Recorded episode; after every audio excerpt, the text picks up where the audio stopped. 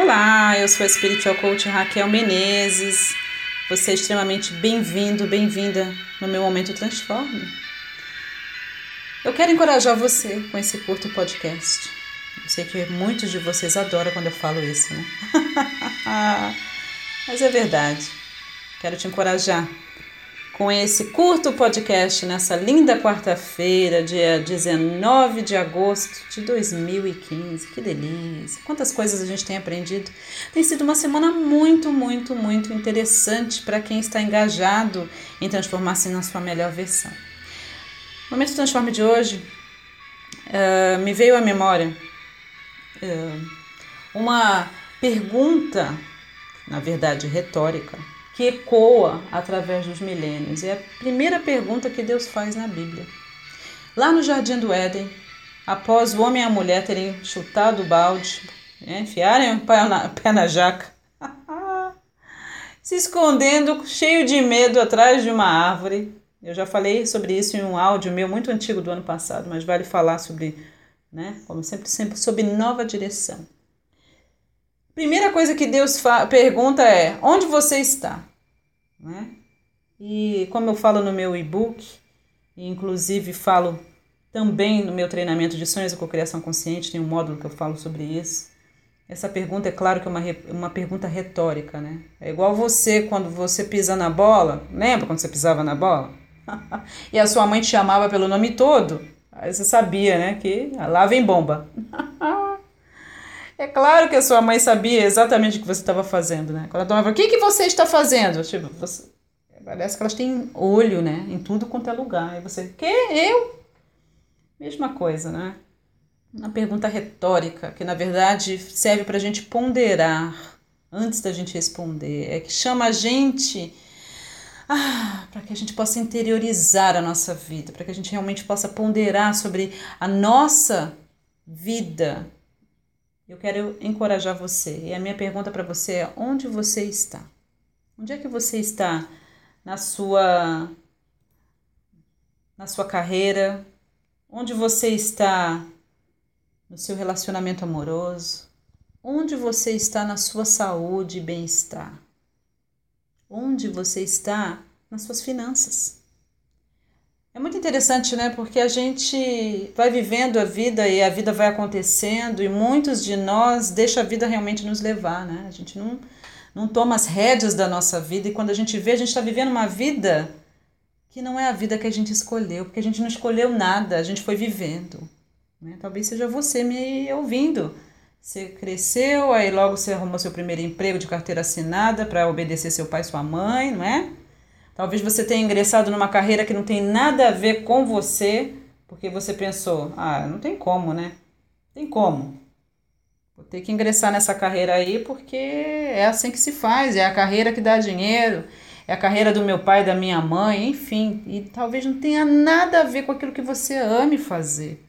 Mas você, para agradar uma pessoa, seguiu aí. Não é? Onde você está? Onde você está no seu autodesenvolvimento, na sua transformação pessoal, no seu autoconhecimento? Eu acredito que a pergunta que ecoa através dos milênios ainda é muito válida para mim e para você hoje. Onde você está? Você consegue ouvir a voz do seu Criador te perguntando a mesma coisa? Onde você está? Né? Muitas vezes, quando eu estou ah, ah, estressada, tantos projetos, tantas coisas, às vezes eu sinto como, como se eu tivesse mais coisas para fazer do que o tempo, e que não é verdade, né? Quando a gente está se sentindo assim, significa que realmente a gente precisa parar tudo, repensar na nossa vida e, e, e fazer essa pergunta: onde é que eu estou? Tem alguma coisa fora do lugar aqui? Porque, na verdade, se eu me sinto estressada, entristecida, frustrada, não é? Menos do que o suficiente, não merecedora, com raiva, deprimida, isso está indicando que eu saí há muito tempo do lugar que é meu, meu lugar de origem, meu lugar, da, sabe, de tudo aquilo que é bom, o lugar que o Criador sonhou para mim e criou para mim. Onde você está na sua vida hoje? Sabe, Tantas coisas me aconteceram e muitos de vocês conhecem a história. E eu falo não para que você tivesse pena de mim ou tenha pena de mim, porque eu sinceramente acredito que nenhum ser humano é digno de pena. Nós temos a centelha divina dentro de nós. Nós somos nós somos deusinhos, por assim dizer, porque filho de peixe é peixinho, filho de cão é cãozinho, de gato gatinho, filho de Deus é o quê? Minhoca, verme, né? Não. Pois é. Onde você está? É importante que você faça essa pergunta de tempos em tempos. Onde é que eu estou? Onde é que eu estou? Consegue ouvir a voz ecoando através dos milênios e nessa tarde de quarta-feira essa voz continua falando, né?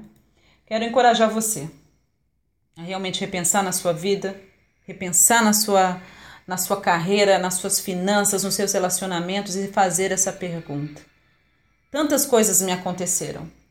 E eu me lembro numa das situações muito chatas que haviam que havia me acontecido há muitos anos atrás, me sentindo assim, tipo, né, tipo, o cocô do cavalo do bandido.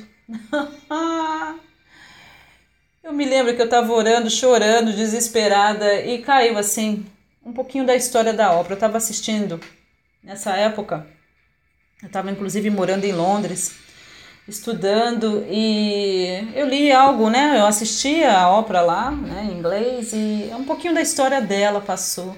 E aí eu me apaixonei, eu falei assim, nossa, essa mulher afro-americana, tão bem sucedida, a gente muitas vezes não sabe o que a pessoa passou. Eu fui pesquisar um pouco mais e descobri algo muito interessante sobre ela. Talvez você tenha visto até na minha postagem lá no Facebook, na minha a página do evento de amanhã, ela teve uma infância miserável, ela foi estuprada duas vezes, ela teve um filho aos 14 anos, mas que morreu cedo. E ainda assim, a ópera se tornou a primeira bilionária afro-americana do mundo. E quando eu soube um pouquinho da história dela nessa época que eu estava morando em Londres e me sentindo no cocô do cavalo do bandido, aquilo me deu um up, porque eu, eu pensei: se um ser humano consegue, eu também consigo. Eu posso pegar toda essa sujeira, eu posso pegar todas essas traições, eu posso pegar toda essa dificuldade, eu posso pegar todos esses fracassos e tudo de feio e de ruim que a vida me lançou e fazer algo lindo com isso. E eu fiz uma escolha de qualidade naquela tarde ali, em Bethnal Green, East London, de fazer algo melhor ainda com a minha vida. Eu quero encorajar você a fazer o mesmo Talvez você não tenha vivido nada tão dramático quanto eu vivi e quanto a ópera e tantas outras pessoas tenham vivido. Mas você mesmo assim está numa situação tão difícil que você não consegue enxergar além das suas próprias dificuldades. Eu quero encorajar você. Há esperança, porque enquanto a vida há esperança. E se você está se sentindo dessa maneira, significa realmente que há muito tempo você saiu do seu lugar de origem o seu lugar de sucesso, o seu lugar de cidadão do universo. Você é mais do que vencedor, do que vencedora.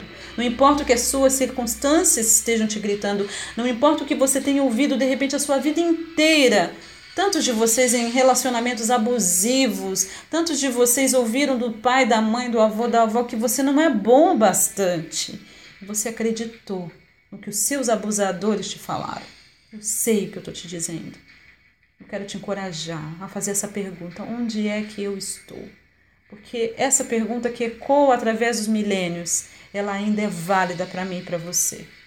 E ela realmente serve para a gente verdadeiramente acordar e nos despir de toda desculpa, todo subterfúgio, toda fuga. Encare o bicho de frente. Só você pode transformar a sua vida, porque Deus deu esse poder para você. Eu quero te encorajar. Se você está pronto para uma transformação e você não sabe por onde começar, eu quero te encorajar a ser meu treinando, minha treinanda. E por que não? Se você está pronto, ah, eu quero ouvir de você. Cheque sempre os áudios para links para outros materiais meus, treinamentos fantásticos que vão transformar a sua vida, se assim você permitir. Gratidão e até a próxima.